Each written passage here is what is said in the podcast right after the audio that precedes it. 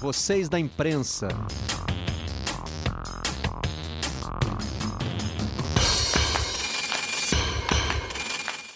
Vamos lá! Viva Luiz Gonzaga, rei do Baião!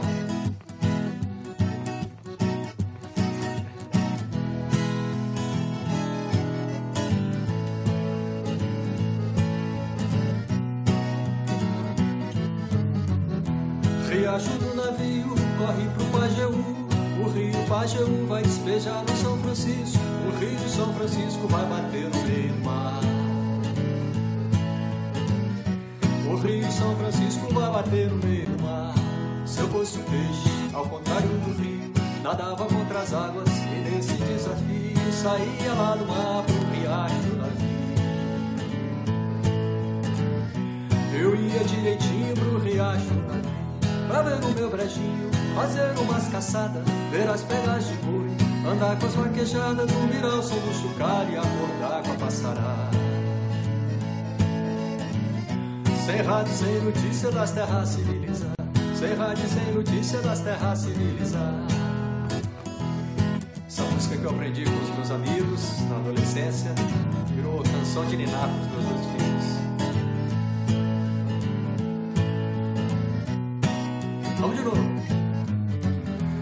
Riacho do navio corre pro Pajeú.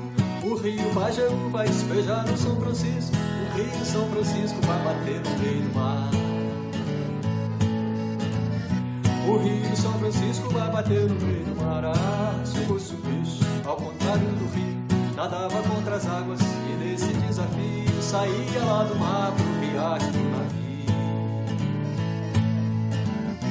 Eu ia direitinho pro riacho do navio Pra ver o meu brejinho, fazer umas caçadas Ver as pegas de boi, andar com as vaquejadas Dormir ao som do e acordar com a passarada Sem rádio, sem notícia das terras civilizadas Sem rádio, sem notícia, terra civilizada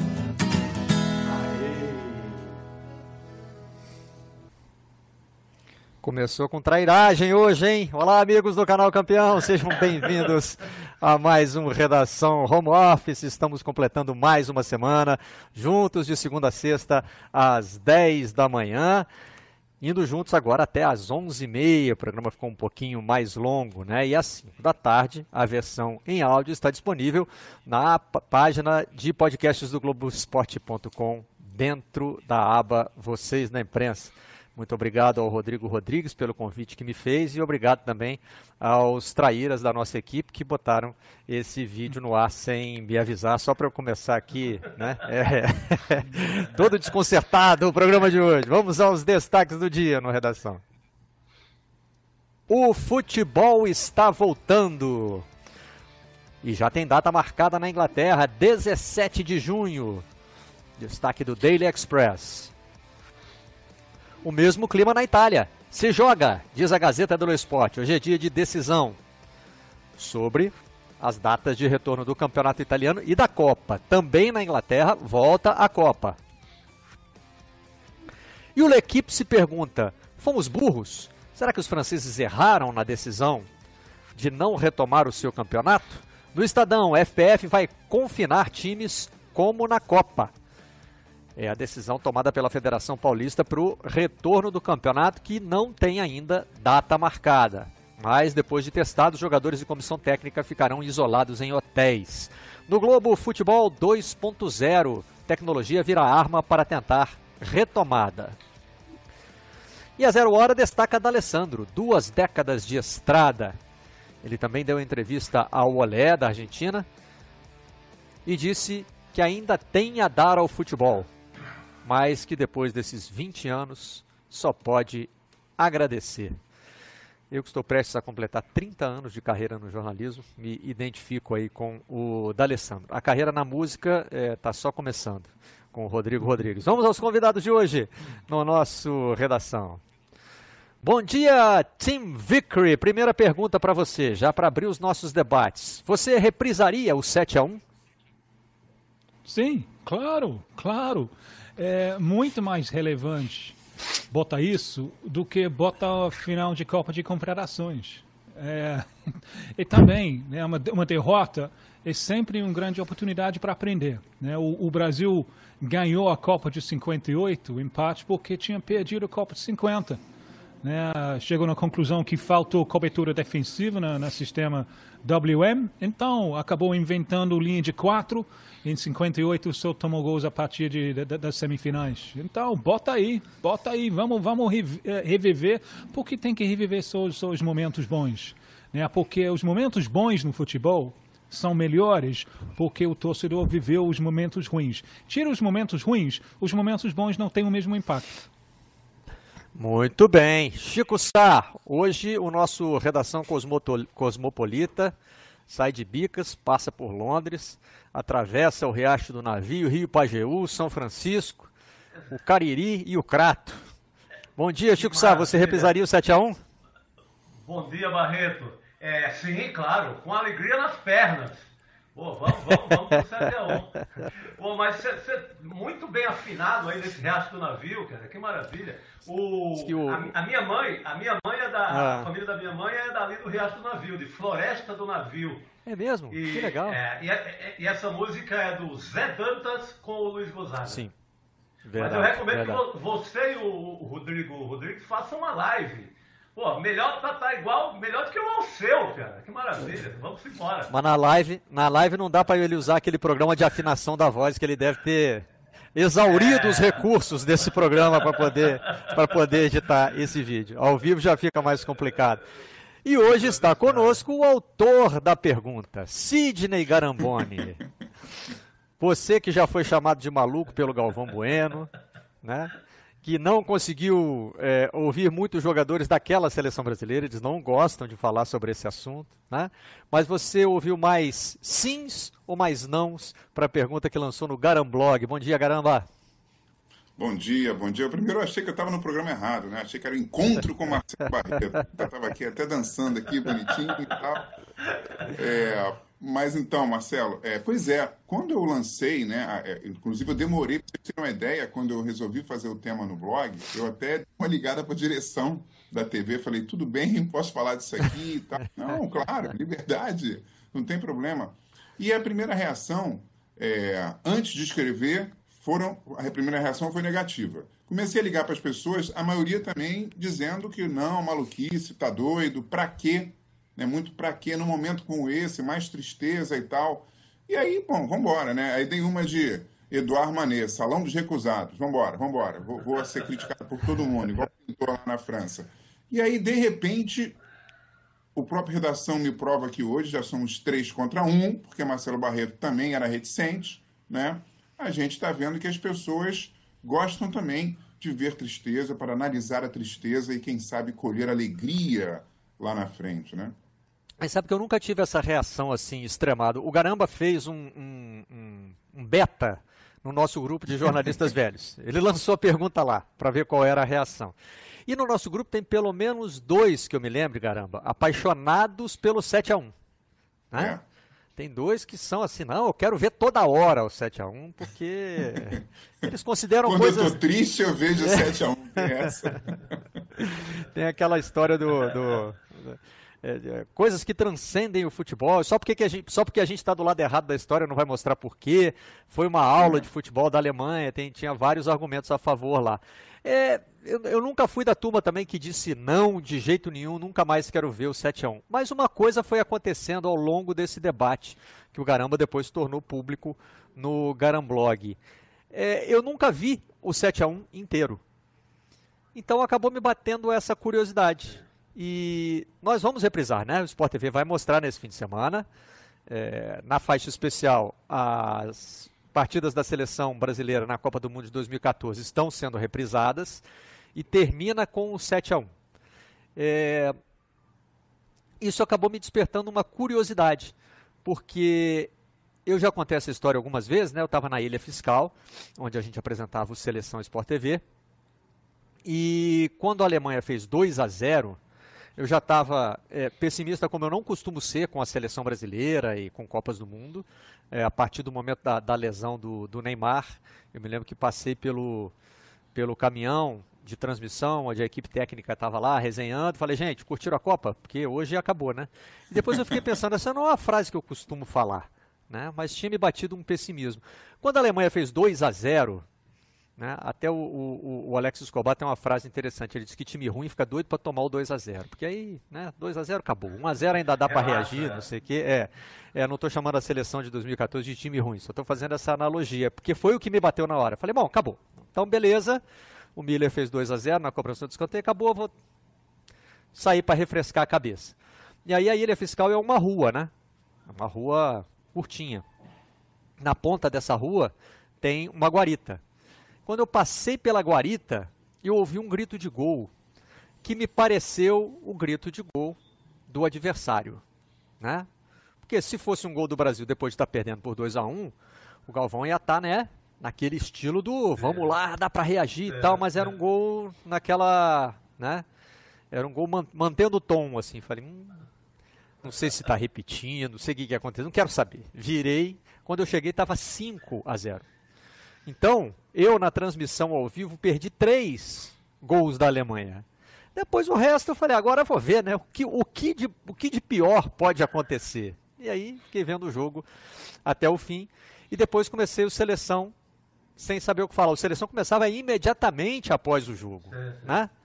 Então você tem uma responsabilidade, quer dizer, caiu para mim essa responsabilidade de ter alguma coisa para dizer ao telespectador do Sport TV naquele momento. Eu disse, não sei o que dizer.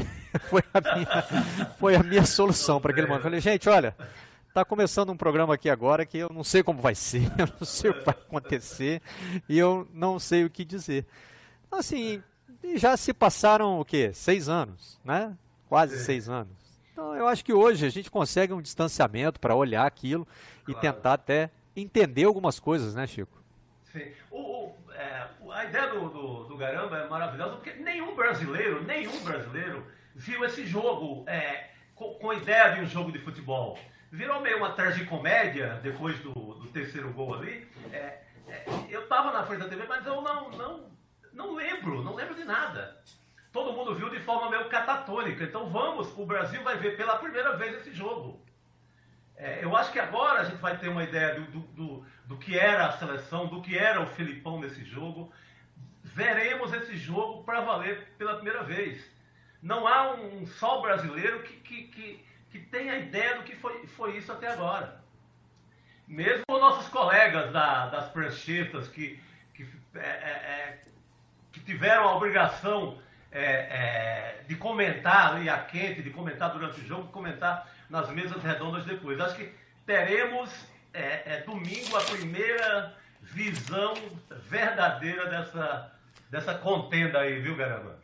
O nosso amigo Aidan André Mota, que participa do Redação às terças-feiras, estava cobrindo esse jogo pelo jornal o Globo e fez o que a gente chama de crônica do jogo. Quer dizer, ele foi o responsável por tentar explicar no dia seguinte o que tinha acontecido.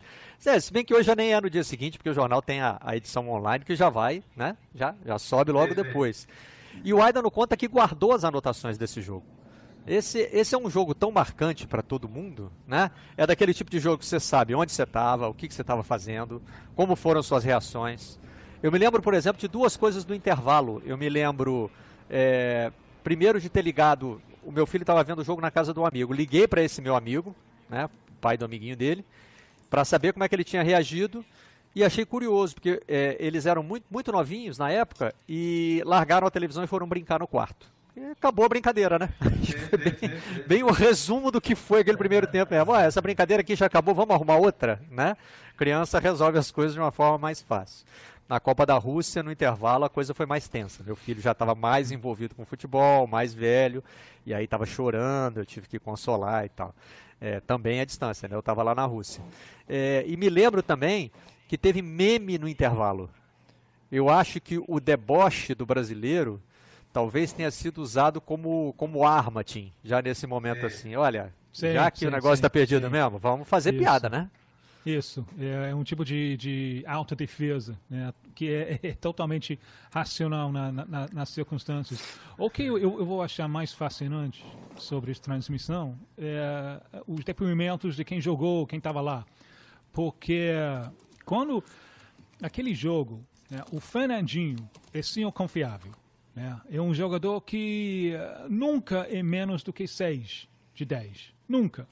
Naquele jogo, eu lembro, eu estava transmitindo no, no, rádio, eu lembro falando, cara, eu não estou acreditando no Fernandinho, né? Porque hoje a nota que eu daria para ele é 1. Um, só porque ele, ele, ele conseguiu colocar a camisa uh, certo. Ele não col Do lado camisa... certo. Isso. Porque ele era de uma inutilidade total naquele jogo. Que, que para mim só pode ser. Isso foi a minha concepção daquela campanha. De um time despencando. Despencando so, sobre as pressões. Uh, lembra que quando o time se juntou né, para iniciar os treinamentos Parreira falou, a gente tem um mão na taça. Isso foi a expectativa. Aí o, o jogo de, da estreia contra a Croácia, que foi uma vitória, mas com um pênalti meio man, muito, muito mandrake. Muito né? mandrake, é.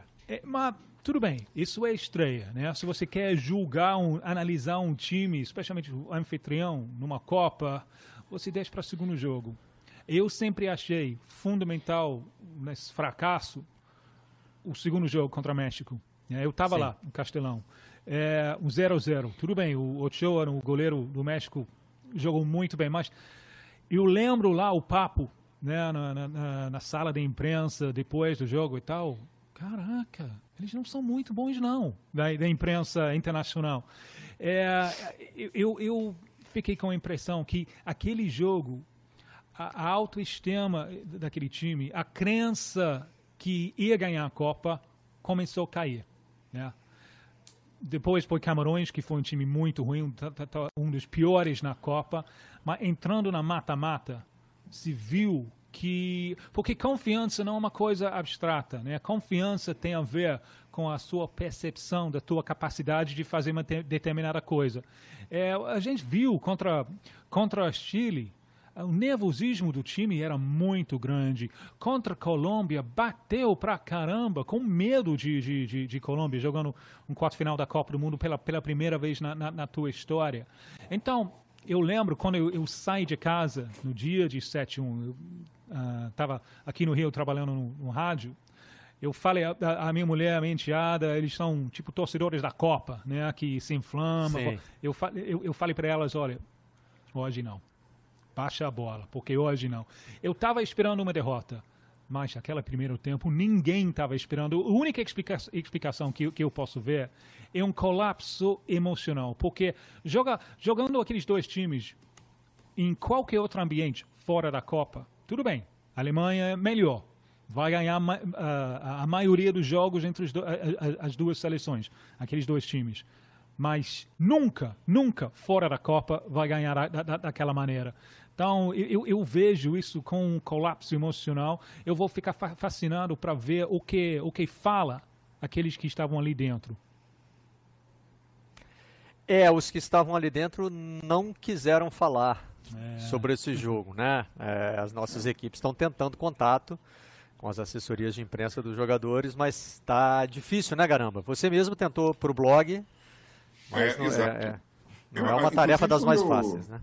Não era, não era. É, inclusive, por exemplo, eu achei que o Parreira, como é um, um estudioso, né, um, um, enfim, um cara que gosta de, de, de, falar sobre futebol, taticamente, tecnicamente, talvez os seis anos já, já tivessem né, anestesiado. Né, e ele também é, preferiu não falar e tal. Agora, é, é Marcelo, como é, Garamblog né, conseguiu fazer esse barulho, eu tenho uma outra demanda aqui também que eu acho que é muito importante dentro do que o do que o Tim falou, que tem um livro, né? Tem um livro sobre o, o 7 a 1 de um jornalista alemão que estava no jogo, Christian Eichler. E aí o nome do livro é Das Jahrhundertspiel, ou seja, o jogo do século, né? E eu não e esse livro não tem no Brasil traduzido. E nenhuma editora, né, teve a coragem Tomou de pegar coragem. Esse... É. Exatamente. E eu, pô, eu convido as editoras assim, pô, por que não uma versão brasileira? Porque eu estava lendo algumas resenhas sobre ele e eles falam, ele fala uma coisa muito interessante é, que a gente talvez ainda não tenha elaborado. Vocês lembram quando o Brasil perde a Copa de 82 e na sequência 86, em que há uma teoria de que ali o futebol arte deu dois passos para trás, né? E o Brasil passa a jogar um futebol um pouco mais pragmático, mais defesa, mais compactado, sem é, é, ter a coisa da magia como seu principal eixo. É, eu acho que é, esse 2014, o Christian, eu acho, quer dizer, eu li e concordo com ele, ele acha que é também um, como se fosse um tapa na cara do futebol brasileiro. Tipo assim, vocês não estão entendendo que o futebol mudou. Vocês continuam achando que basta nascer um talento, colher e acabou. Ele fala, a Alemanha também achou isso nos anos 90, quebramos a cara. É, a Europa já se faz outro tipo de futebol, em que tem individualidade, mas tem um jogo coletivo, tem um jeito de, de jogar de outra forma. E aí, dentro da linha reprise, se a gente olhar a escalação daquela Alemanha, você vê que os caras da frente, né, Ozil, Miller, Close e tal, eles o tempo inteiro eles ficam para lá e para cá, né? O segundo gol inclusive é super bonito que o Miller deixa para o Close assim, quase de calcanhar. Isso é o quê? Anos 70. Seleção brasileira de 70. Ninguém sabia quem é que estava na ponta direita, na ponta esquerda. Jairzinho caía para um lado, caía para o outro, Rivelino, Tostão. Então, assim, é, certas coisas que o Brasil perdeu. Aí, ó, tá aí o, a capa do livro do, do Christian Eichler. E tem uma coisa curiosa, Marcelo, olha só. No lado esquerdo tem a primeira edição, né? E aí a gente vê o bonequinho do Brasil envergonhado, né, com a mãozinha é, no rosto. Na segunda edição, que tem um prefácio do Miller, aí já está o eixo agora passa a ser o, o, jogador alemão, né? Com a camisa do Flamengo ali que eles usaram. Então é, é curioso como é que antes o protagonista da primeira edição é a vergonha brasileira, da segunda passa a ser o, o talento alemão. Mas aí eu acho que cabe uma pergunta para todos vocês. É, já se passaram seis anos, já teve um ciclo de Copa do Mundo, né? O que, que é. o Brasil fez como resposta ao 7 a 1 O Garamba citou uma resposta aos, às eliminações de 82 e 86. Né? Uma resposta que começa mal, se você usar como parâmetro o ciclo de Copa do Mundo, é. a resposta começa mal, porque a seleção de 90 é uma seleção.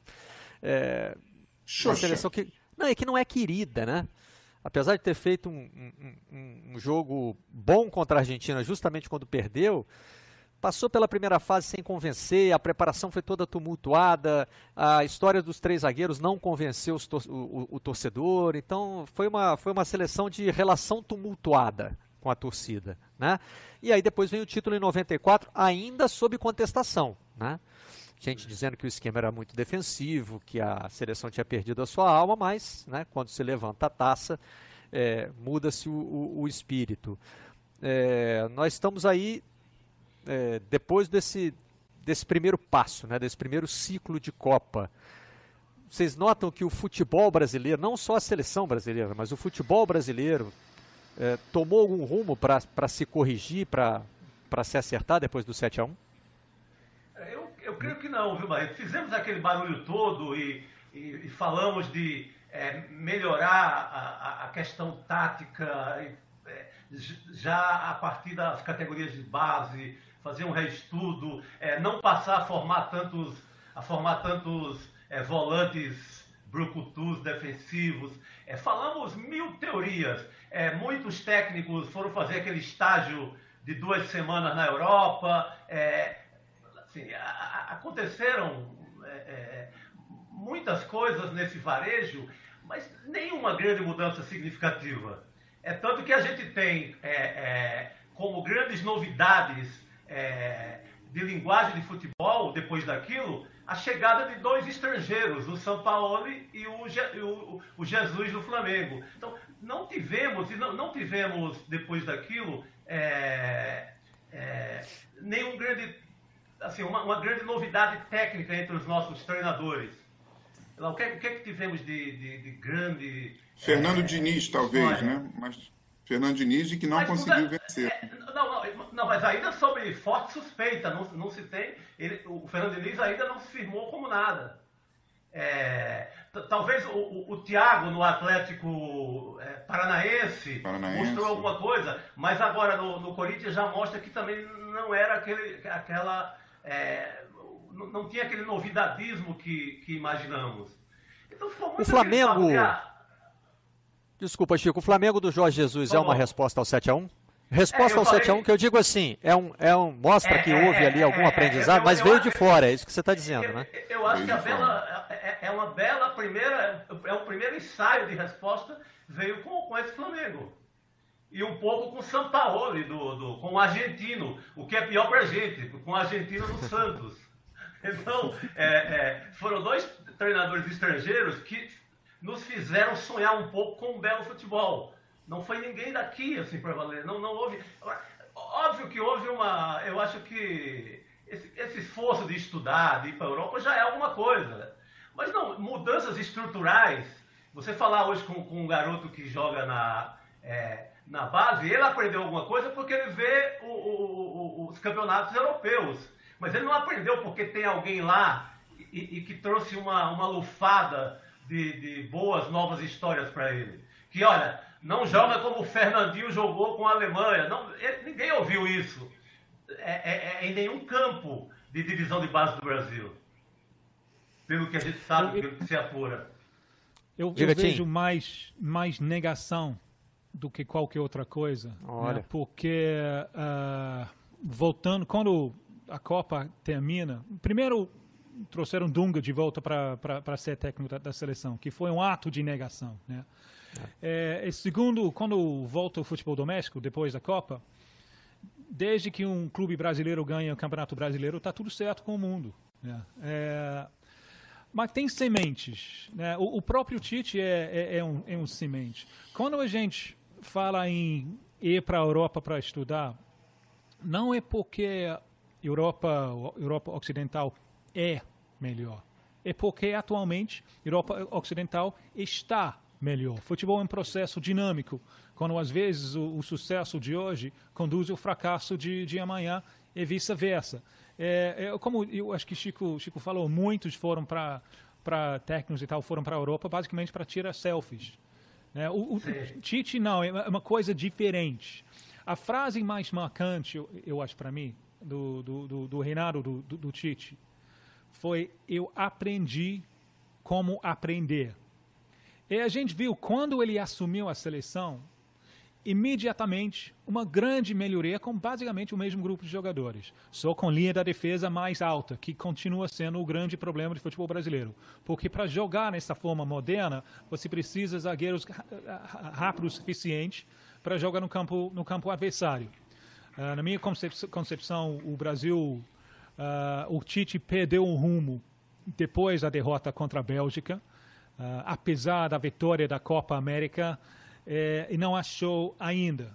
Mas ele tem, uh, até a próxima Copa, ele tem um eliminatórios muito competitivos para tentar achar de novo. Então, eu, eu, vejo o Tite com uma, uma resposta, e obviamente Jorge Jesus é outra resposta, e a coisa que sempre ia ser fascinante deste ano no futebol brasileiro é como os outros clubes vão reagir naquilo que o Jorge Jesus fez ano passado.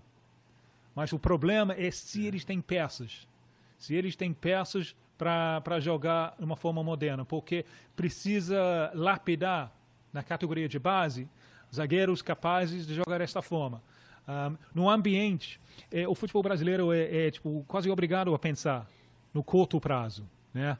O, o, o, o longo prazo é, é, o resultado daqui a duas semanas. O, curto prazo me dá dinheiro agora. É, então, o, o, cara está pensando sempre em, em, segurar o emprego dele, até na, na, categoria de base. Qual é o caminho mais fácil de fazer isso? Ganhar hoje, na categoria, categoria de base. Então, tu vai escalar os, os, os mais grandes, os grandões. Então, dois zagueiros. Uh, o Brasil ganhou a Copa 58 com Bellini e Orlando Peçanha. Né? Orlando Peçanha é muito, muito classudo. Bellini é tipo um torre. Hoje em dia, até na, nas seleções de base, eu vejo Bellini é mais Bellini. Então, os dois zagueiros em cima do goleiro. É impossível jogar futebol moderno com esse, tipo de, de, de, zagueiros. Então, e, e, isso eu acho que para levar o futebol brasileiro para o patamar que hoje em dia está futebol europeu, precisa de, de, de grandes diferenças na formação dos jogadores, principalmente os zagueiros. Já que você citou os zagueiros, eu queria lembrar que o Davi Luiz deu uma entrevista à TV Benfica no último fim de semana e nós rodamos um trecho aqui no Redação e fala sobre o 7 a 1 aliás, dizendo que é, muito do peso caiu nas costas dele porque outros não quiseram assumir. Achei essa frase assim bem, sim, bem sim. marcante do, do Davi Faz Luiz, né? sentido, né? né? Faz todo sentido. É, mas não tem, assim como em 50, não há um vilão solitário como foi o Barbosa. É, acho que o que, que mais, pegou um pouco mais para o Davi Luiz, um pouquinho mais, mas foi bem distribuído, né? A gente não procura um vilão. Fernandinho procura... também, né? É, Fernandinho sofreu até ofensa racista. Foi é. tudo, é. Eu acho que é. foi, foi um ciclo, né? Cada um, cada, cada dia era um, né? Começou, mas Sim. o Fred não fez gol, né? Aí depois, Sim. mas o Dante não entrou no jogo. Ah, mas o Davi é. Luiz falhou. Mas o Fernandinho, o que estava fazendo lá? Foram é, Foi um, um, um, rodízio de vilões, né? Tivemos um rodízio exato, de vilões. O Garamba, só para a gente fechar, é, hum. lembrando que o jogo vai ser exibido nesse fim de semana, né, no domingo, na nossa faixa especial. Você lançou o questionamento por que você queria ou você mesmo não sabia se queria ou não rever esse jogo? Não, eu queria. Eu queria é, e, e, achava que sempre que eu tentava conversar né, é, com alguém sobre o 7 a 1 tinha essa, essa resistência, né? E ao mesmo tempo, com a pandemia, eu fui vendo várias reprises maravilhosas, super legais e tal, pô, que bacana. Até mesmo a derrota para a Itália, né, em 82. A gente reviu é, numa reprise. E eu falei, gente, por que, que o 7 a 1 não? Né? E aí depois até comecei a pensar, por que, que não o 7 a 1 Por que não o 1x0 da França em 2006, entendeu? E por que não 86, a, a perda dos pênaltis? Assim, por que não ver, é, como o Tim falou, não ver a derrota, entendeu? Refletindo sobre o que melhorar. E só para terminar com relação ao 7 a 1 Marcelo, eu também nas minhas pesquisas aqui, tem um jornalista brasileiro, né, que é pesquisador, o Dárcio Rica, e ele usou uma expressão que eu achei maravilhosa, maravilhosa para a questão do, do 7 a 1 A gente ganha a Copa das Confederações daquela forma, né? É, gloriosa, maravilhosa, empolgante. 2003, 2013 para 2014, a seleção tirou um ano sabático. Achou que, beleza, tá tudo é. certo. E realmente não estava, né? E acho que é, é, a minha, o meu conselho com a, com a relação da discussão teórica que você falou de 2014 para cá é o seguinte: eu acho que o Tite, concordo com o, o, o Tim, o Tite está tentando fazer, tentando procurar, e acho que o Tite está tentando fazer uma coisa que se perdeu e ele ainda não conseguiu: tornar a seleção imprevisível.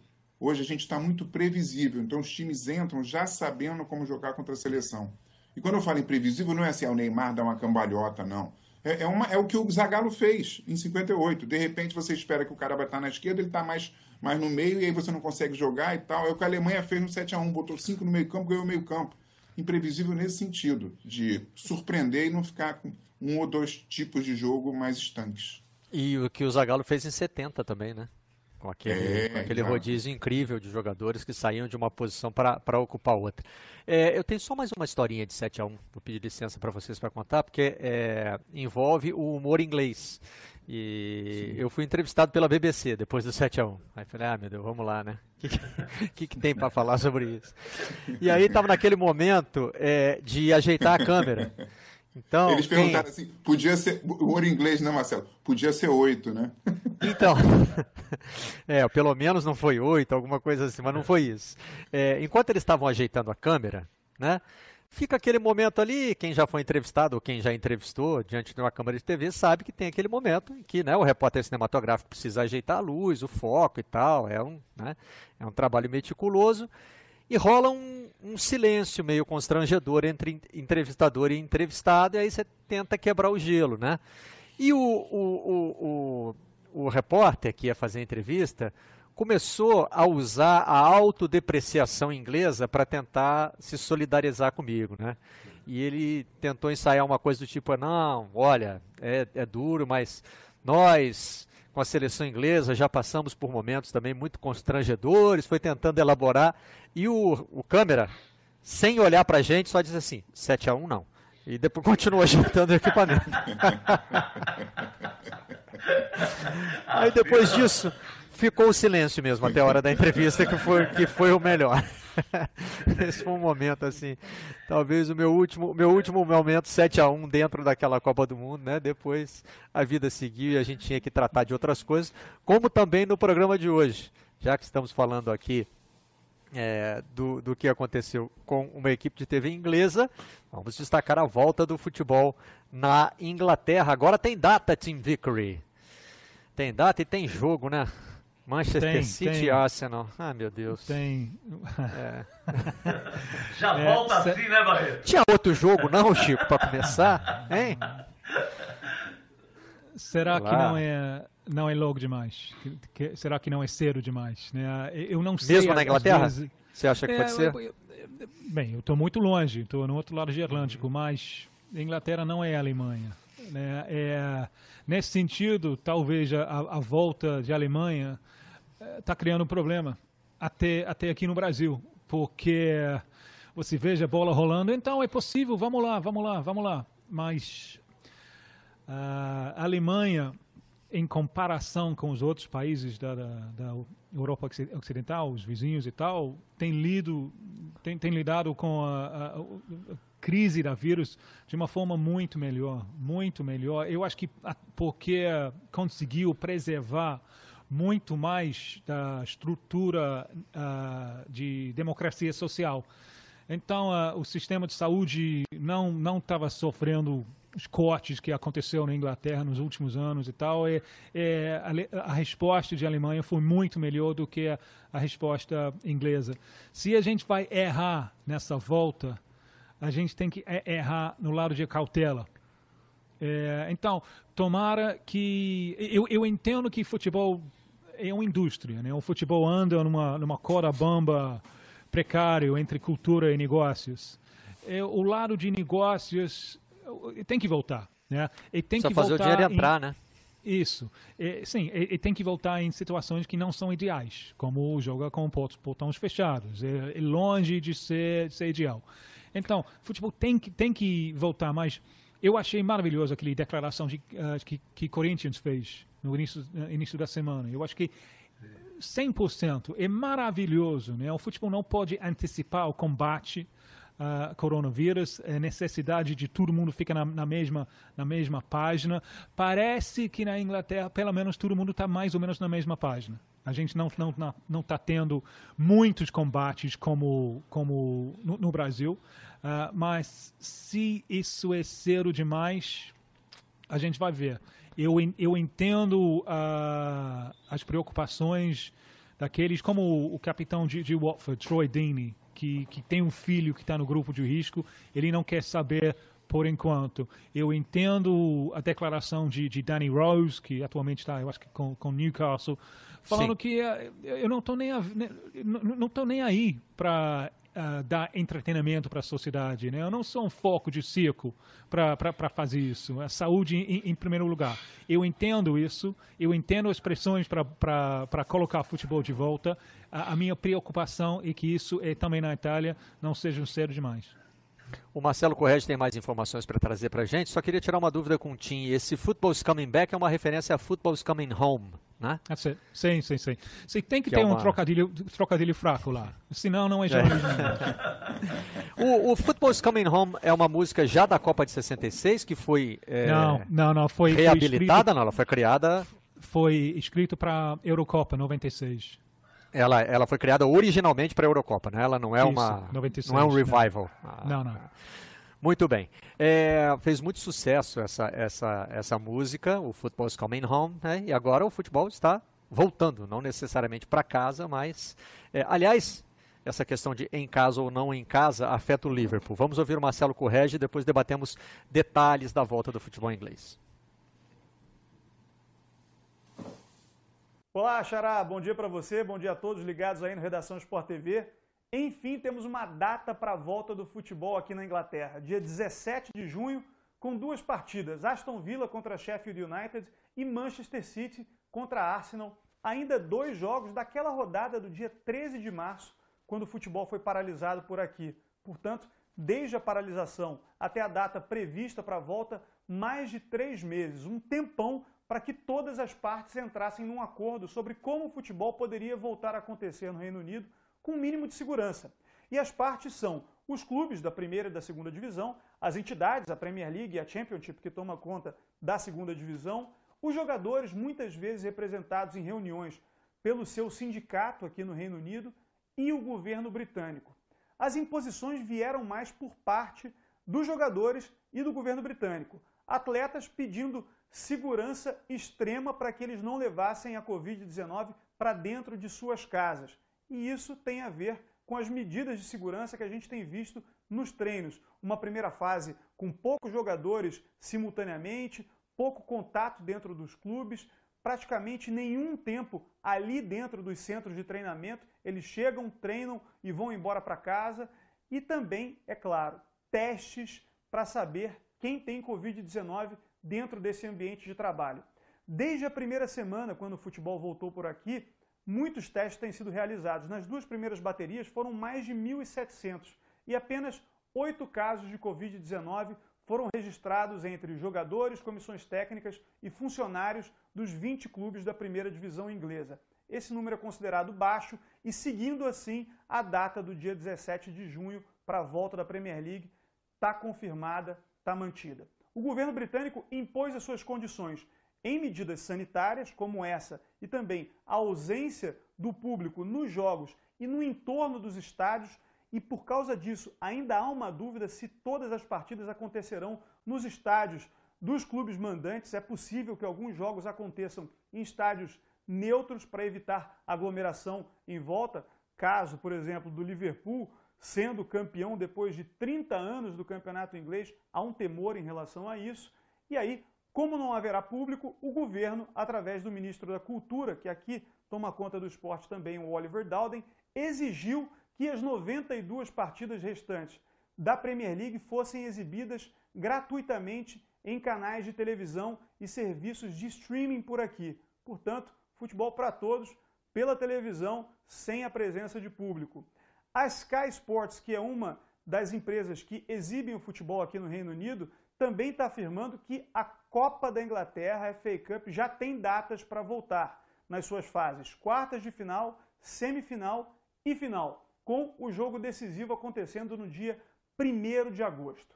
Vamos falar então de campeonato italiano, Série A, segundo o ministro da Cultura, que também toma conta do esporte lá na Itália, Vincenzo Spadafora, voltando no dia 20 de junho. Mas o futebol profissional italiano voltaria ainda antes, com a Copa da Itália, no dia 13 de junho. Portanto, um dos países mais afetados pelo coronavírus. Aqui na Europa, o primeiro epicentro da doença no continente, voltando com o futebol no dia 13 de junho. Quem vai voltar antes da Itália e da Inglaterra é Portugal, que lidou muito bem com a epidemia de coronavírus, mesmo com uma população menor. Os números de casos de Covid-19 e mortes por causa da doença em Portugal são bem mais baixos proporcionalmente e por isso o futebol por lá vai voltar um pouco antes. Dia 3 de junho, com a partida entre o Porto, líder do campeonato, contra o Famalicão, uma das revelações da competição nesse ano. E a competição por lá está apertada, com o Porto sendo seguido de perto pelo Benfica, apenas um ponto de vantagem. É isso, Barreto. Um abraço para você e a todos ligados aí no Redação Esporte. Valeu, Xará. Muito bom ter o Marcelo Correge de volta ao Redação Sport TV e o futebol realmente está voltando na Europa Ocidental, né? A iniciativa até agora bem sucedida da Alemanha está abrindo essas portas aí, todo mundo hoje com mais confiança para voltar, mas ainda discutindo detalhes importantes, como destacou Marcelo Correge. Tem uma atualização aí na questão do Liverpool. A revista 442 em seu site publicou que existe agora uma proposta de que todos os jogos, a partir do momento em que o Liverpool possa ser matematicamente campeão inglês, porque campeão já é, né? É só dizer assim, bom, nessa rodada, se o Liverpool ganhar ou empatar, ou se tiver uma combinação de resultados, o Liverpool será campeão. Então, a partir desse momento, é, existe um pedido da polícia para que as partidas sejam realizadas em campo neutro. Ontem nós já mostramos aqui uma entrevista do prefeito de Liverpool, preocupado com manifestações dos torcedores, mesmo não podendo ir ao estádio, eles saindo para a rua para comemorar.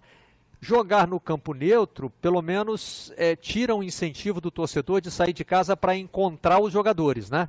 Você imagina, se fosse um jogo do Liverpool em casa, é, não, tem, não teria uma peregrinação a Anfield para comemorar o título. A polícia está tentando, mas eu acho eu acho que vai ser um baita desafio segurar o torcedor do Liverpool em casa, apesar da grande sacada do prefeito, né, que diz fique em casa e enche a cara, e encha a cara. É, a, a, sugestão que ele deu para os torcedores da cidade para comemorar o título do, do, do, Liverpool. Mas vai ser, vai ser um desafio. É, o, o, Até o mais, mais. Fala, Chico. Não, eu ia falar que até porque o prefeito sabe que não teria outra forma, né? É um prefeito sensato, finalmente. Claro. Vai, vai caramba. É, ele não, Não, ele, não, que ele, o- ele não quis ser ingênuo a ponto de dizer não encham a cara. Pode encher a É, cara, bom. mas em casa. Fique em casa. Fala, O caramba. Tim conhece, o Tim conhece muito mais a, a alma inglesa, né? É, mas assim, eu acho que apesar do- do- dos esforços, assim, não tem jeito. Se você é campeão, independe, independe de você ir para Anfield ou, ou encontrar jogador, não. Você quer sair na rua com teus amigos da vizinhança e fazer bagunça e tal, botar a camisa. Então, eu não sei se como é que está o espírito lá, se não funciona muito mais um, um reforço da conscientização, como o prefeito está fazendo nesse caso, para as pessoas curtirem no- nos seus jardins lá, na sua, com, com cerveja e tal, e depois, quando tudo melhorar, festeja de novo, enfim, já que é um ano tão diferente.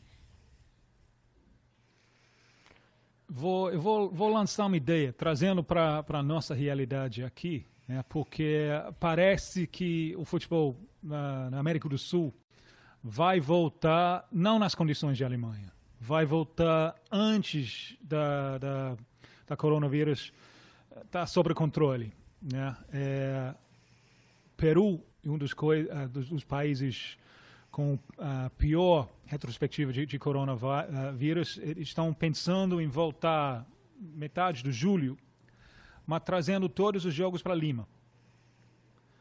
Ideia lá é, pelo menos você pode limitar, você limitar a quantidade de ambientes, limitar a quantidade de viagens, tu faz mais fácil cuidar do lado de saúde, é menos gastos para os clubes, porque menos viagens, fazer tudo em Lima.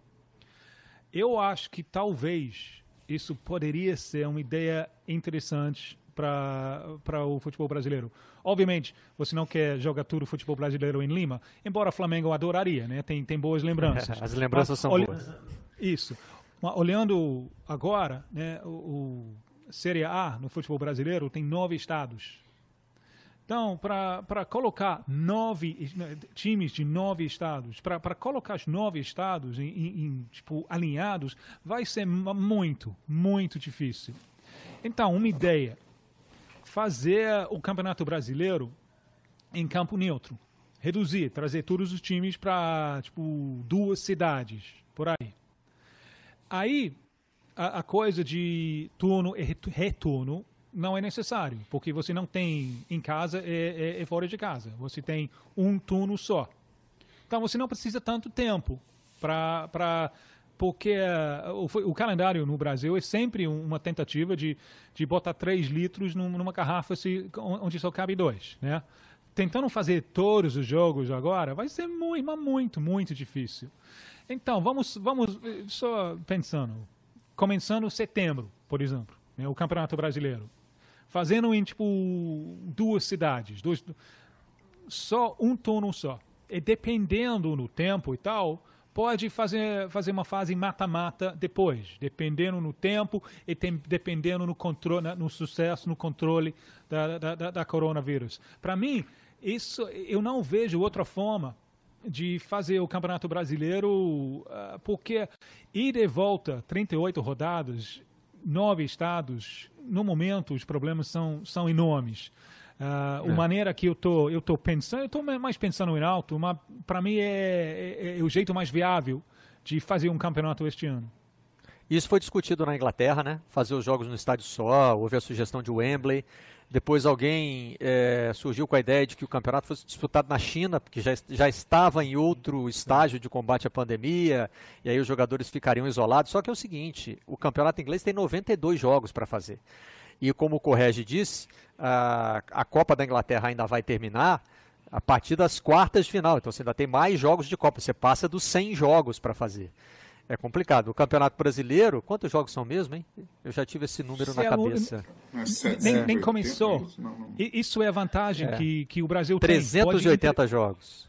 É, o Brasil pode improvisar uma coisa de zero, né? Porque os campeonatos na Europa estão na Não. reta final e já jogaram muitos em casa, então para a integridade de de- da, da- da coisa é difícil jogar a, a volta ah, ah, em, em campo neutro. Fere a tipo integridade de uma coisa que começou normal, normal e não vai terminar normal. Mas, Mas no- no nessa Brasil sua proposta, vantagem. 190 jogos, Tim, já que não teria ida e volta, certo? Então, eu acho que é muito mais viável fazer isso, limitar para duas cidades, vai limitar os gastos dos clubes, né? Porque os clubes estão, estão uh, chorando falência. Uh, então, eu lance isso para colocar na, na, na, caldeirão de especulações para ver o que, o que vai surgir. Mas no seu, nessa ideia uma... que você está lançando, só para tirar uma dúvida, caramba, depois eu te passo. É, os clubes ficariam é, é, nessas cidades ou e, eh, iriam e voltariam? Não, Eles eu, treinariam nos fica... seus próprios CTs? Eu, eu, acho que ficaria. Eu acho que fica... hum. seria, é, seria muito mais Uma fácil. Uma cidade assim, com porque... capacidade de abrigar 10 times é complicado. É isso que eu estava é. pensando aqui, Marcelo. Não Fala, só abrigar. Por exemplo, vamos pegar São Paulo. Né? Então, São Paulo você teria tem um, um, um cenário favorável que é quatro estádios né? capazes de, de, de abrigar. No, no, por exemplo, um sábado e um domingo você faz oito jogos, por exemplo, né? que é o, o estádio do Palmeiras, do Corinthians, o Morumbi e o Pacaembu. É, o Pacaembu você... Mas eles não são neutros. É, o Pacaembu está com o problema do. Exatamente. O, Pacaembu, ele, ele, ele tá com é hospital de campanha. Pelo menos, a, pelo menos até setembro, no mínimo. Então... É, é, tá certo. É, o Garamba citou São Paulo, Chico, e tem uma ideia em São Paulo, que, que já. Aliás, em São Paulo já se discutiu também, fazer todos os jogos no mesmo lugar, né? E agora a Federação Paulista, como está destacado no estado de São Paulo, é, lançou a proposta de que os clubes vão ficar confinados.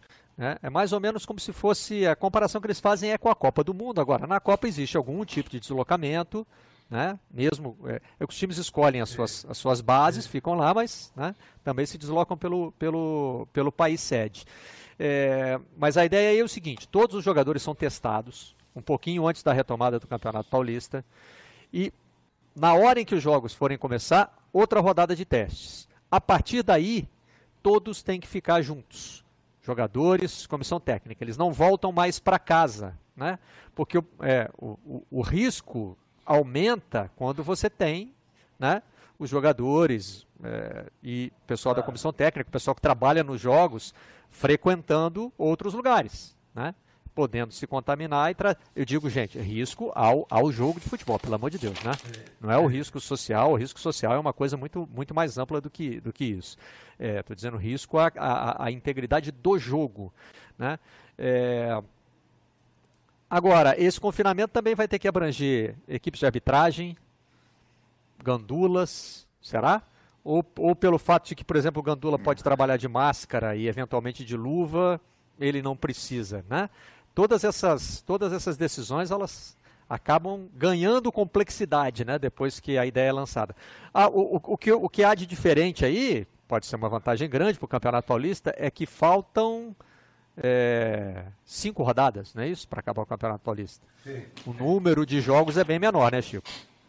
Sim, sim. Agora, eu, no, no, momento em que. Vamos, é, esquecer por um minuto o futebol e, e pe pegar o cenário de São Paulo no momento epicentro, segue é, é, é, é, com altíssimo número de, de, é, de mortes. Você tem uma briga, governo federal contra governo do estado e governo do estado com prefeitos, porque é, São Paulo quer relaxar um pouco agora, e, mas a própria grande São Paulo não pode ser relaxada porque continua na cor vermelha de, de alerta máximo. Então você joga o futebol dentro de um cenário em que Governo federal briga com o governo estadual, que briga com prefeitos, é, que briga com, sua vez, com vereadores, que todos juntos brigam com empresários que estão forçando a barra é, para voltar. Então, é, eu não acredito que esse cenário do Brasil é, permita, esse cenário de confusão. Uma coisa é você pegar a Argentina, por exemplo, que você tem oposição e situação no mesmo barco. Ah, vamos, vamos cuidar de combater o coronavírus é, ou, ou, a própria Inglaterra, que, que, já se acertou também, ou a Alemanha, é, Itália, é, é, onde todo mundo está unido para o combate do vírus. É, eu temo o, o, que nesse cenário político do Brasil seja inviável a volta do futebol esse ano. É, sabe, por mais que tente, confinamento de hotel, você vai confinar, confina jogador, não confina gandula. Então, por conhecer muito o meu país, conhecer muito São Paulo, conhecer muito é, quem nos governa, eu não confio que, que, que, que possa ser feito é, é, esse tipo de confinamento. Isso por pura. É, é, é por saber quem nos governa, por saber quem está em cada lugar, por saber quem está na Câmara dos Vereadores, quem está na, na, Prefeitura, quem está no governo do Estado. Então, eu, eu, eu, acho que é temerário qualquer. qualquer a, a, discussão, eu acho que eu não colocaria na roda nessa discussão no momento onde o Brasil é líder absoluto em, em, em tudo, em mortes e número de casos. Então, é, seria como a, a, Itália ou a própria Alemanha começasse a discutir isso na, quando estourou para valer a, o número de mortes. Eu não, não sei se é.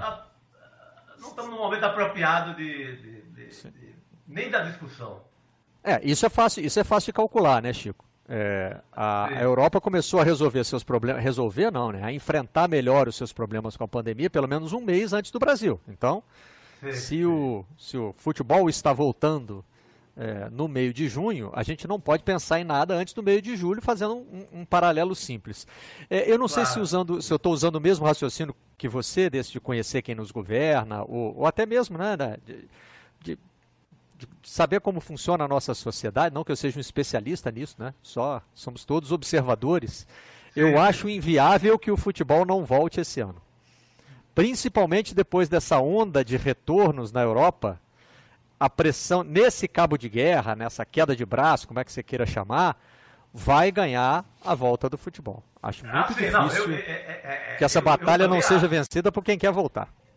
É, eu também acho. A, a, a, o meu pensamento acho que vai ser derrotado de 10 a 7 a 1. 7 a 1 para minha precaução. Acho que não tem, eu não tenho a menor dúvida. Que a, pressão que está tendo do, do, do é, a, pressão, é, tirando o futebol novamente, a, São Paulo estava pensando em relaxar a partir de segunda-feira. Já está um debate, um debate sem fim, porque a prefeitura, o Bruno Covas, na minha forma, do meu modo de ver, de forma sensata, opa, ele alertou que, que nós vamos voltar agora com essa alegria toda, é, se estamos no pior momento. Acho que é uma voz sensata no meio dessa, dessa confusão toda. Então, a, essa pressão toda, eu acho que ela vai ser transferida para pro, pro esse mundo do futebol. Com, com, todo mundo querendo a volta, e eu não tenho a menor dúvida que vai voltar e vai voltar numa hora ruim. Porque, ao meu ver, não tem condição de voltar nem tão cedo. Acho que é derrota sem, sem, sem, sem chance. Caramba! É, na, na verdade, é, infelizmente, o Brasil perdeu a chance de ser exemplo, né? Porque quando começaram a acontecer os casos na China e, e foram vindo, né, é, do, do oeste tal, do leste europeu, do leste para oeste do mundo, assim, foi chegando na Europa e tal, o Brasil percebeu. E se vocês fizerem um, um, um retrospecto, é, os shows e o futebol no Brasil é, foram interrompidos de uma forma assim até antecipada, ou seja, a gente começou jogando bem, né? Começou jogando bem, igual no 7 a 1 começou jogando bem. E aí no meio do caminho o negócio se destrambelhou, como vocês falaram, aí teve aí virou uma questão política, não se consegue juntar é, brasileiros olhando para o mundo, estão achando que o Brasil é, é um, um, troço isolado do mundo, né? O Brasil, tudo o que acontece no Brasil aqui é culpa de alguém ou não é culpa de alguém, quando na verdade é, é, é, é um processo, é uma pandemia, né? Uma pan, não é uma Brasildemia, é uma pandemia.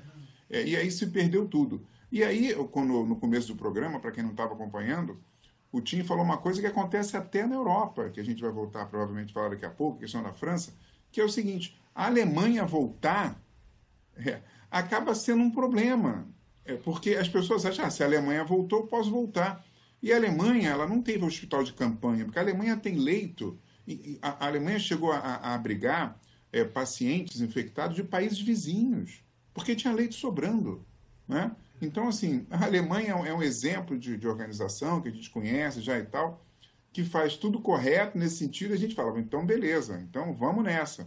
Então, por isso que quando tivesse a chegar a nossa discussão dos outros países, eu fico aí na dúvida também se a imprensa francesa não está sendo cruel. Vamos lá. Vamos lá falar com o Rafa De Angeli, então, já que o Garamba puxou aí o gancho com a França, porque lá eles começaram a se perguntar se não foram eles que erraram, né? Já que a Alemanha voltou, até agora está dando certo. E na esteira, a gente já viu aqui, Inglaterra, Itália, Espanha, Portugal também estão se preparando para voltar. Será que a decisão foi precipitada? Vamos ouvir o Rafa. Tudo bem, Barreto? Bom dia para você, bom dia para todo mundo que acompanha a gente aqui no Redação. Ontem o governo francês divulgou como será a fase 2 do desconfinamento, né, um afrouxamento ainda maior das regras de isolamento social. Falou do esporte também. O esporte coletivo segue proibido até o dia 21 de junho, porém, a partir do dia 22 de junho poderá ser praticado futebol, basquete, vôlei. E por isso levantou-se uma questão: será que o campeonato francês, que foi encerrado já essa temporada 2019-2020, Será que ele foi encerrado de maneira prematura? Especialmente se você olhar para o lado e ver que o campeonato alemão já voltou e que as outras principais ligas aqui da Europa têm uma data de retorno ou estão pelo menos se encaminhando para isso. Aqui na França não, o campeonato está encerrado e por isso a equipe trouxe hoje na capa uma pergunta: será que somos burros, fomos idiotas? Fazendo uma referência ao que disse o presidente Jean-Michel Aulas numa entrevista quando falou que essa decisão foi estúpida. E o Jean-Michel Aulas é o talvez o maior, com certeza o maior crítico a essa decisão, até porque o Lyon, o time dele, terminou na sétima colocação, por isso foi prejudicado com, com o fim do campeonato de maneira prematura, né? entre aspas, 10 rodadas antes do seu fim original, e por isso, em teoria, não vai disputar nenhuma competição europeia na próxima temporada, a não ser que vença essa edição da Liga dos Campeões ou até que vença a final da Copa da Liga Francesa, que não tem data ainda, a final será contra o PSG. Se o Lyon vencer, vai disputar, portanto, a Liga Europa na temporada que vem. Enfim, além disso, existem, claro, os prejuízos financeiros. O Michel, Jean-Michel Las fala muito disso também, que o time perdeu muito dinheiro, todos os clubes perderam muito dinheiro com o fim do campeonato com tanta antecedência. Enfim, a Liga de Futebol da França disse que não vai voltar atrás, inclusive comentou ontem o que disse o primeiro-ministro ao falar é, do retorno dos esportes coletivos e tudo mais, e responder uma questão sobre o fim do campeonato francês. Ele foi perguntado se é, tinha sido uma decisão prematura e ele achava que não, que era uma situação excepcional e que espera sim que o campeonato volte na próxima temporada, né, dia 22 de agosto, temporada 2020-2021, quem sabe até com a torcida, com parte da torcida. E a Liga daqui da França também acredita nisso, tem essa esperança, mas o campeonato nessa temporada segue encerrado. Acham que foi precipitado? Dava para esperar um pouco mais? Como é que vocês veem isso? Volto com você, Barreto. Um abraço.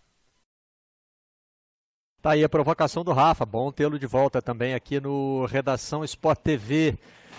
Foi precipitado? Dá para dizer isso? Ou foi só uma decisão tomada com mais segurança? Eu acredito que foi, é, a, decisão, a decisão é correta. Acho que é, o, o Tim falou um pouco disso. É, é, sempre bom errar com essa margem, sabe? É, errar contra o vírus. Não, não vamos é, é errar, pra, pra, é, é sempre, é sempre é, é, bom e cuidadoso e a gente tá tendo, tem essa chance toda agora de, de, de, de, também de rever essa euforia, essa precipitação. Pô, tá todo mundo louco, eu não queria, eu queria que no lugar do 7 a 1 tivesse Santos e Corinthians. Todo mundo queria isso. Mas, pô, vamos nos contentar com 7 a 1 refletir sobre as histórias, sobre a vida e esperar com muita calma. É, mas tem o fator financeiro que pesa muito, né? Na Inglaterra, por exemplo, falava assim mais de 700 milhões de libras de prejuízo se o campeonato não voltasse. Agora baixou para 330, com uma negociação para que possa ser devolvido em até dois anos. Né? Isso é um, estamos né? falando aí de é, um prejuízo cortado quase que pela metade, né? É, eu só acho que o, o, o L'Equipe, sinceramente, foi precipitado. É digamos que a própria Alemanha que a gente está elogiando, né, é, voltou a duas semanas, certo? Duas semanas não é, é, é, o tempo que normalmente tem de incubação, de observação. Então, teoricamente, deu certo. E aí esses outros, os outros países voltam, tudo bem, mas e se por acaso der errado? Aí, na verdade. A tal segunda onda, né? Ou se houver é, contaminação então, entre as é. equipes, o campeonato tiver que parar de Exato. novo. Exato. Ainda então, não sabemos isso. É, o governo francês vai falar, é, vai pegar o L'Equipe, vai falar como de como para o L'Equipe, quer dizer, então, na verdade, era a gente que era né, é, idiota, né? Porque a gente está sendo bonzinho, né? Porque esse com aí é, é, bem mais pesado do que apenas burro, né? O programa é de manhã, é. né, caramba? A gente deu uma... Pois é, é tá certo. É, mas eu acho um pouco isso, assim, juntando o Brasil, quer dizer, é, é como o, o, o Chico falou, todo mundo adora futebol, quer ver futebol e tal.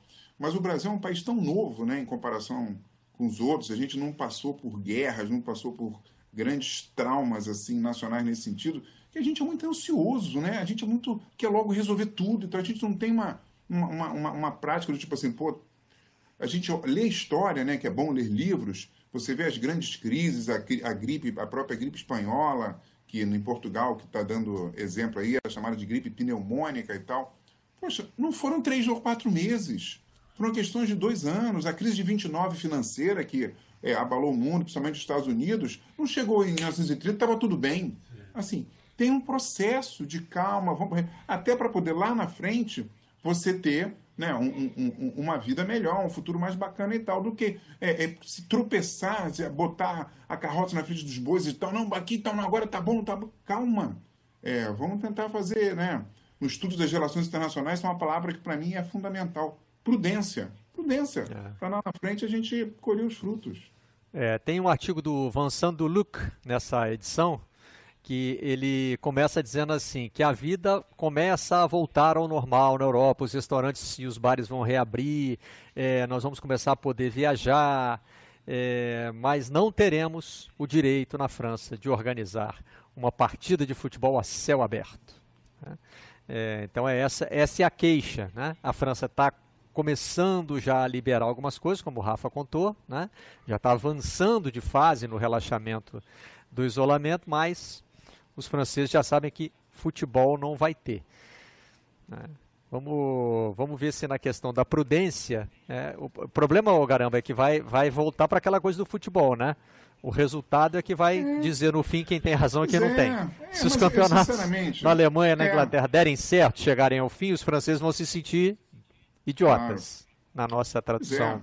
Mas eu só tenho medo assim, do, do, do Vansan aí, assim, essa questão leviana, né? É, né, a gente está o tempo todo falando, vamos acreditar na ciência, na ciência, porque a gente não sabe. Então, assim, ele fala, ah, o jogo aberto, a céu aberto, então não pode. Os restaurantes franceses estão voltando só a parte de fora, né? só as, as varandas e tal. E como o, o Tinho e o Chico pontuaram mais cedo aqui, não é só você abrir o estádio e jogar bola. É isso que eu acho. As pessoas acham que é assim, ó, abre estádio, chama o time e joga bola tem todo um entorno da preparação do futebol e dos, de outros atores envolvidos que torna a operação mais complexa. Não é simples assim. Mas do outro lado tem a pressão da grana, que aqui no Brasil também está forte. Aliás, o presidente tá do Atlético forte. Mineiro, Sérgio Sete Câmara, deu uma entrevista ao podcast do Atlético Mineiro no Globoesporte.com, dizendo que o futebol brasileiro está a caminho da falência do jeito que as coisas estão acontecendo, é que também assim a gente tem que pensar é, não só com relação ao Atlético, mas a vários outros clubes no Brasil, que não é uma história que começa com a pandemia, né? Não. É lógico que a pandemia traz aí sim, sim, é, sim, paralisação de campeonato, queda de receita, etc. Mas não é uma situação que começou agora, né, Tim? Não, isso é a grande diferença. Você citou lá o, o prejuízo do, do clubes de, do, do, do, Premier League na Inglaterra, mas basicamente o negócio de sólido é no, na frente eles têm grandes possibilidades de, de, de faturar muito com a venda de direitos da televisão pelo mundo. Né? A América do Sul vive um, outra realidade. Né? A, a, pandemia só está mostrando a, a, a, fragilidade de um modelo de, de negócios aqui que é muito, muito precário.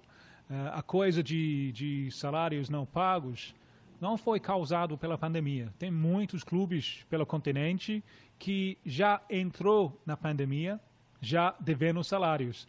Então, isso é o grande problema, né? O, o, o, deixando exposto um modelo que já é muito frágil. Vamos ouvir então o presidente do Atlético Mineiro, um trechinho da entrevista que ele deu ao podcast do Atlético no Globoesporte.com.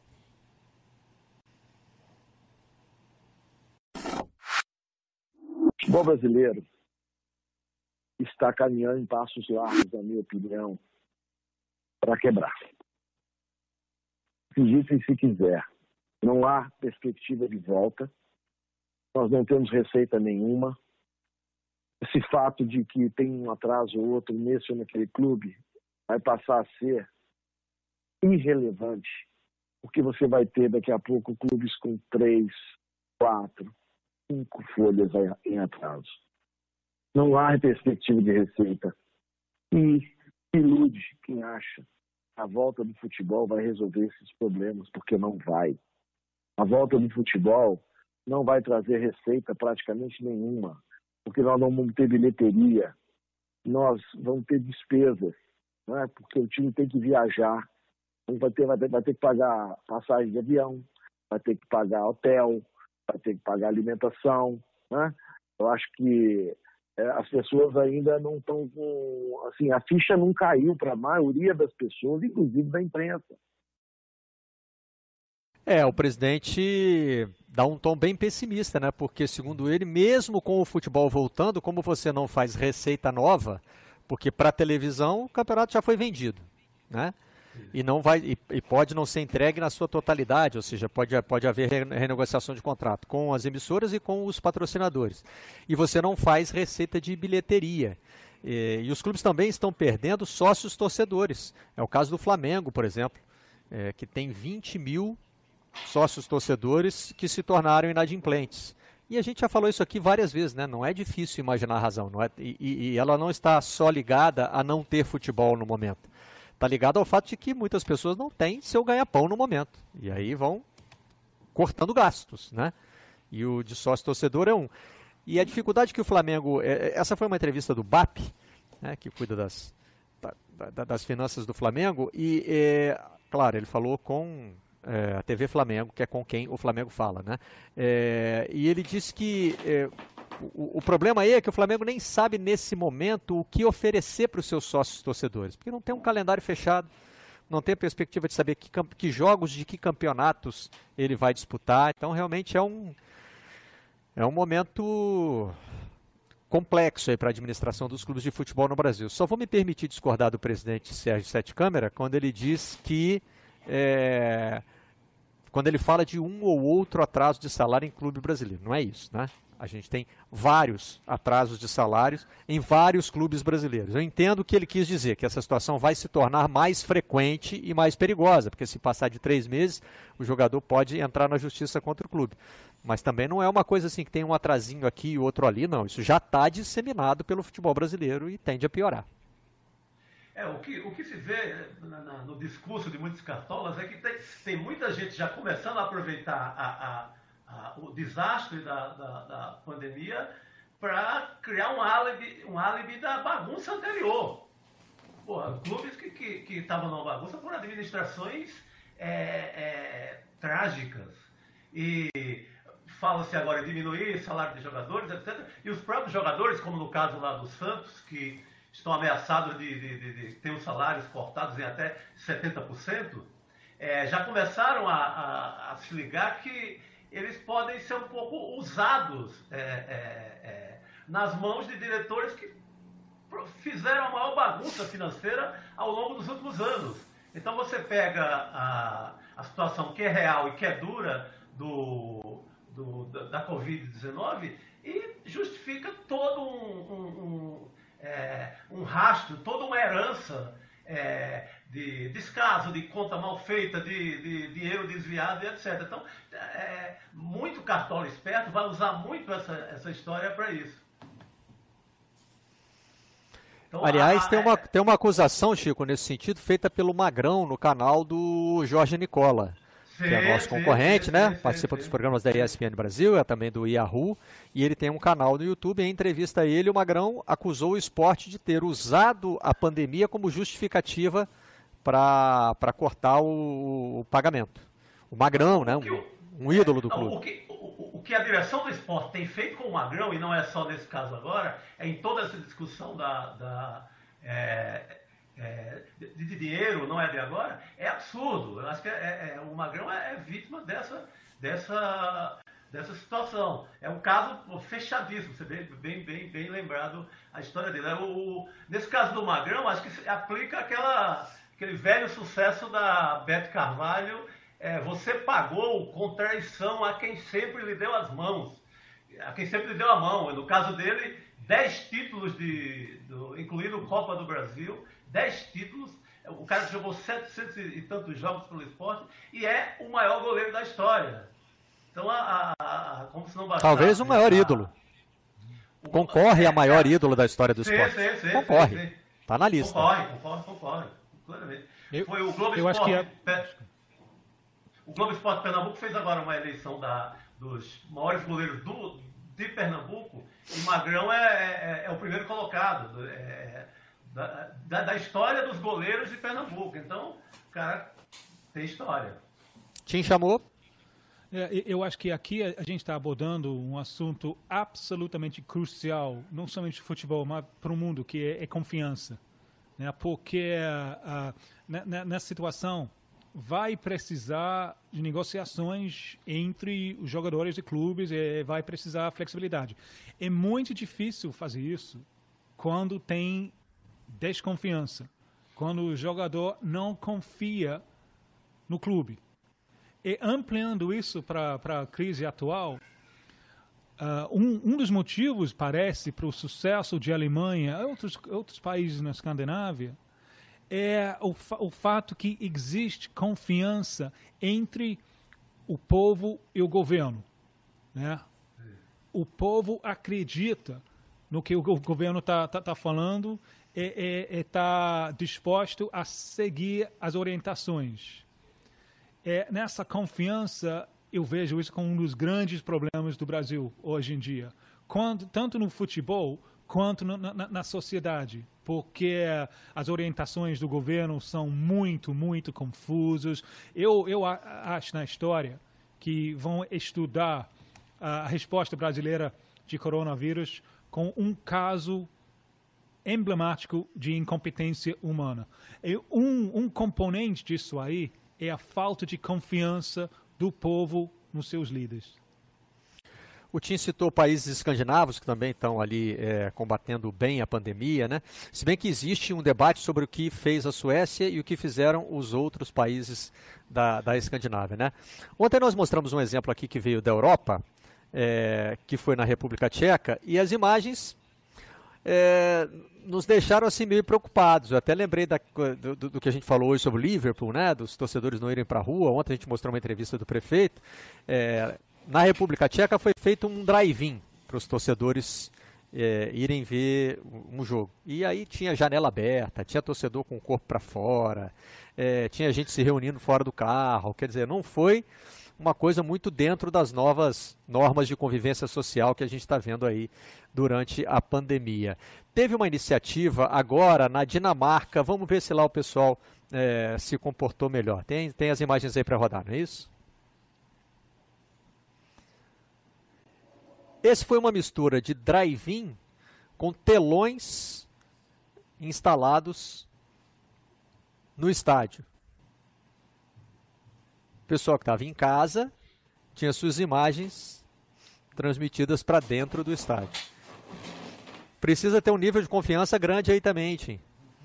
Para a gente saber que o torcedor não vai fazer nada de inapropriado nas imagens que está mandando de casa. Fascinante. Né? Fascinante. Aí, são algumas das soluções que os países europeus começam a encontrar para a falta do torcedor. Tem que ver se consegue é, monetizar com isso, que é um termo que se usa muito hoje na internet. É, né? exato. Será que exato. isso aí gera receita para os clubes, Garamba? Isso é o desafio, né? Porque, assim, é, de, é, de, novo a gente volta a uma questão macro, né? A Dinamarca tem uma situação financeira muito, muito melhor que a brasileira. Então, eles conseguem botar o telão, a federação consegue botar o telão, os clubes conseguem se, se, se, se organizar para isso. Vocês imaginam aqui no Brasil quem pagaria esse telão, né? Se o próprio Sete Câmara está falando que os clubes vão vão para o brejo. É, eu acho que o problema, né, e aí vem aquela minha coisa do, do Brasil ser impaciente, e até, nesse caso eu vou até ser mais compreensível, a gente viu alguns clubes tentando fazer é, é, umas, algumas iniciativas, né? É, por exemplo, é, o, o, o, Santos lançou camisa, né? Pô, chegou a camisa do Santos e tal, e aí teve uma venda de camisa. O Fluminense lançou também numa live, o Grêmio e tal. É, alguns desses jogos com reprise, os clubes estão vendendo ingressos simbólicos para poder as pessoas comprarem e tal. Claro, é uma receita ainda não muito grande, é mais simbólica também a receita, mas é uma tentativa de entrar um dinheiro e tal. Só que volta de novo a confiança, né? De repente, assim, se o, o torcedor fala assim, não, pô, estou entendendo o, o, drama do meu clube, eu quero colaborar, se eu estiver é, com as minhas finanças aqui ainda equilibradas, eu estou trabalhando e tal, e não tive problema no trabalho, vou continuar ajudando. É, mas aí tem quem não pode, como é o torcedor do Flamengo que está abandonando é, a euforia do sócio-torcedor que cresceu muito por causa do time, mas agora ele não pode pagar, né? E também quem não está podendo colaborar. Então, assim, é, isso às vezes essa criatividade você consegue um mês, dois, né? Três, mas aí depois como é que você vai pensar é, uma forma, por exemplo, quando a gente falou da Inglaterra, de liberar é, o, o, a TV paga, né, liberar para a TV aberta. Nesse caso, você pode talvez, Tim, é, ter um patrocínio novo, quem sabe. Pô, agora, ó, agora a gente está atingindo mais gente, está todo mundo em casa. Que tal um anúncio agora pontual que possa também render uma receita para o clube e tal? Só que aí no caso da volta do futebol. Mas com o futebol parado, os clubes jogam bola, né? Os clubes, eles. A receita vem do, da atividade de futebol. Então eles não têm um, um um, plano B de, de, de, ganhar dinheiro sem ser com futebol, né? É, não entra dinheiro novo e continua batendo dívida velha. Né? Esse é o dilema Isso, dos é. clubes brasileiros, um dilema que o Cruzeiro teve que enfrentar e usou uma estratégia aí é, que pode apontar é, para como o clube vai enfrentar problemas que já estão agendados. Né? É, o Cruzeiro precisava pagar a dívida do William até hoje. Uma dívida que a gente sempre tem destacado aqui, com um time que não existe mais, né?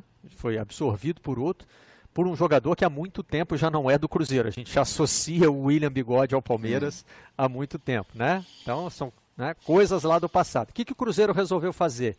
Em vez de quitar a dívida e se livrar, se livrar, pagou a menor parcela possível, sabendo que depois vai ser acionado de novo e aí, quando for acionado de novo, faz o pagamento do que resta. É, assim, resumindo, é, fazendo é, uma, uma aproximação, pagou 3 milhões agora para ficar devendo 7.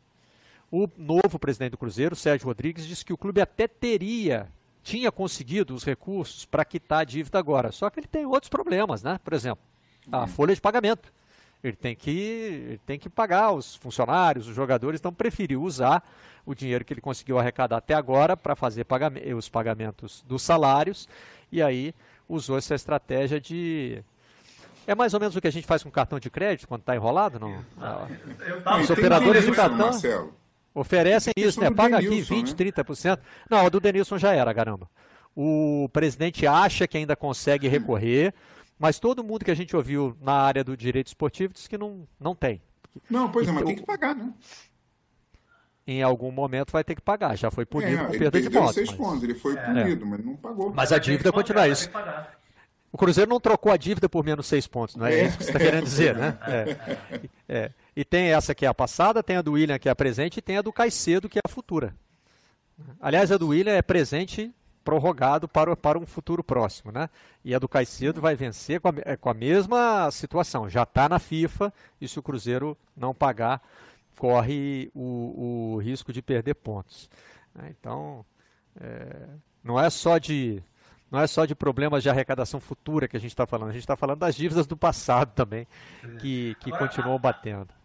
A, a, situação do Cruzeiro, a situação do Cruzeiro é tão ruim que eu vi muito torcedor da Raposa comemorando. Tá aí, vocês achavam que o Cruzeiro ia, ia se acabar? Não, estamos vivos, estamos fortes comemorando, já que não tem gol para comemorar, comemoraram essa, esse pagamento, esse pagamento dessa parcela que livrou o clube de coisa pior. Pagamento parcial, né? Parcial. É. Se for continuar na comparação com o gol, a bola nem entrou inteira. Né? É, foi só, é meio que comemorar a bola na trave, né? uma chance de gol. Bom, é, vamos encerrar o programa de hoje com uma efeméride. D'Alessandro está completando 20 anos de carreira, deu entrevista no Brasil e na Argentina, países por onde ele tem passagens marcantes. É uma carreira muito identificada com o Internacional e com o River Plate, né? Um jogador polêmico, falante, é, gosta de apitar jogo, mas também é, se manifesta para defender a classe. Ele disse ao Clarim é, que só tem a agradecer o futebol, mas acha que ainda tem um pouco mais para dar. É, carreiras de jogadores hoje estão ficando ainda mais longas, né? Por todos os recursos de que eles dispõem hoje, se o cara se aplicar, levar a carreira a sério, ele pode ficar aí por duas décadas no alto nível. É, eu tenho uma, eu costumo ter uma admiração muito grande por jogadores é, de outros países que fazem sucesso em outros países, né? Eu acho muito legal quando um cara é, que tem uma história na Argentina e tal, foi da seleção, vem para o Brasil, joga no Inter, se encontra, vira uma referência, é, a, a, abraça os valores daquele clube e tal, vira ídolo, assim como brasileiros que foram fizeram sucesso lá fora também, porque não é muito simples, né, gente? A gente acha que é, ah, chega lá, joga bola e faz gol. Não, mas tem toda uma questão, adaptação familiar, tem saudade, então, assim, tem valores diferentes, sociedade com outras visões, a própria língua. Eu acho o Alessandro muito interessante nisso, é daqueles bad boys simpáticos. E é um jogador falante, né? É, falante. Nós, é, como estamos aqui do lado de quem ouve, né? A gente gosta quando o jogador fala, quando ele se manifesta, mesmo que seja em situação de confronto, né? O importante é ouvir as vozes, de ambos os lados. E o D'Alessandro gosta de falar e está disposto a ouvir. Acho que esse tipo de jogador é importante, o jogador que está disposto a participar do debate. Né? com tudo isso que a gente vem falando aqui sobre a pandemia, sobre o futebol, volta ou não volta, a manifestação dos jogadores é sempre, é sempre importante. Na Inglaterra, por exemplo, as negociações foram todas sendo conduzidas. O Tim citou os nomes de alguns jogadores que se manifestaram, que disseram que não queriam voltar. Teve também o caso do Kanté, e todos eles disseram publicamente. Né? não quero voltar, não me sinto confortável, mas a, a maioria, pelo visto, aceitou a determinação de voltar a jogar. O D'Alessandro, inclusive, está treinando também, né? O Inter é, já está em, em atividade. Só Antes de encerrar... Falar, vou falar um pouco de jogador assumindo uma, uma, posição. A gente lembra, a gente, a gente cobrou no programa protestos dos atletas nos Estados Unidos, né, contra o tratamento da polícia para a população negra né? Popula uhum. uh, os caras ficando do joelho, um protesto totalmente pacífico que acabou sendo muito criticado, uma coisa antipatriota e tal. É, parece que o país não aprendeu a lição, né? Então, não aprendeu com protesto pacífico, agora vai ter que aprender com protesto mais, mais violento. Sim, aliás, os protestos estão é, ganhando uma escala justamente nessa direção aí, lá em Minnesota. Oi, oi Chico. O, Barreto, o problema é que aqui no, no Brasil os jogadores não se manifestam, é, mesmo em relação a esse, ao, ao caso do, do, da volta ou não do futebol ou qualquer outra questão. A gente tem uma, um, um silêncio sem fim sempre. Você não vê a cara nem um jogador falando sobre esse tema agora mesmo com alguns clubes voltando. É todo mundo, amém, tudo, tudo certo, vamos voltar e tal. É, você tem só o discurso dos cartolas, você não tem, é, como já tivemos, sei lá, com o Afonsinho, é, com o Paulo César Caju, é, com o Ney, o Ney Conceição, é, o mais adiante com o Sócrates. É, você não tem manifesto algum. Né? Nem, eu não estou é, é, cobrando manifesto a favor da minha da, da, opinião que, que eu acho que é a mais legal, não. Eu digo, no geral, a gente tem muitos raros, muitos poucos manifestos. Não tivemos até agora nenhum jogador de futebol é, se posicionando é, ali mais para valer em relação é, agora na questão do, do coronavírus. Então, esse silêncio é, é, é ruim. a gente, Chico, Chico, a gente teve um que foi muito forte, eu achei que foi o Rafael Sobres no Bem Amigos. Né? Ele lá atrás cravou, por exemplo, assim, não teremos Libertadores. Ele acha que sim, não, sim, sim, sim. É, é, bem, bem lembrado. Eu, é. Faz, tanto, faz um tempo já que eu não lembrei do Rafael Sobres. Bem lembrado. Barreto, eu queria aproveitar que eu estou do lado de Chico Sá aqui, nesse momento de isolamento, que a gente fica mais emotivo, mais sentimental, né? que eu pus essa camisa hoje em homenagem a ele, né? Que eu sabia que era o programa com ele. Eu falei, pô, conseguirei botar uma camisa do nível dele. E fiquei emocionado que a camisa é mágica, porque num determinado momento do programa, eu apareci com o crédito de Chico Sá. Entendeu? A camisa foi. Tá vendo? A camisa atraiu o crédito, chamou o crédito para sua para sua janelinha. Gente, estamos chegando ao fim do programa. Quero fazer uma correção aqui, alertado. É essa sigla SG é quem mesmo, hein? Quem é que me alertou aqui? Eu. Sidney é Garamboni. Mine, Minneap, é, Minnesota foi o que eu falei, Minneapolis é o certo, né? Valeu.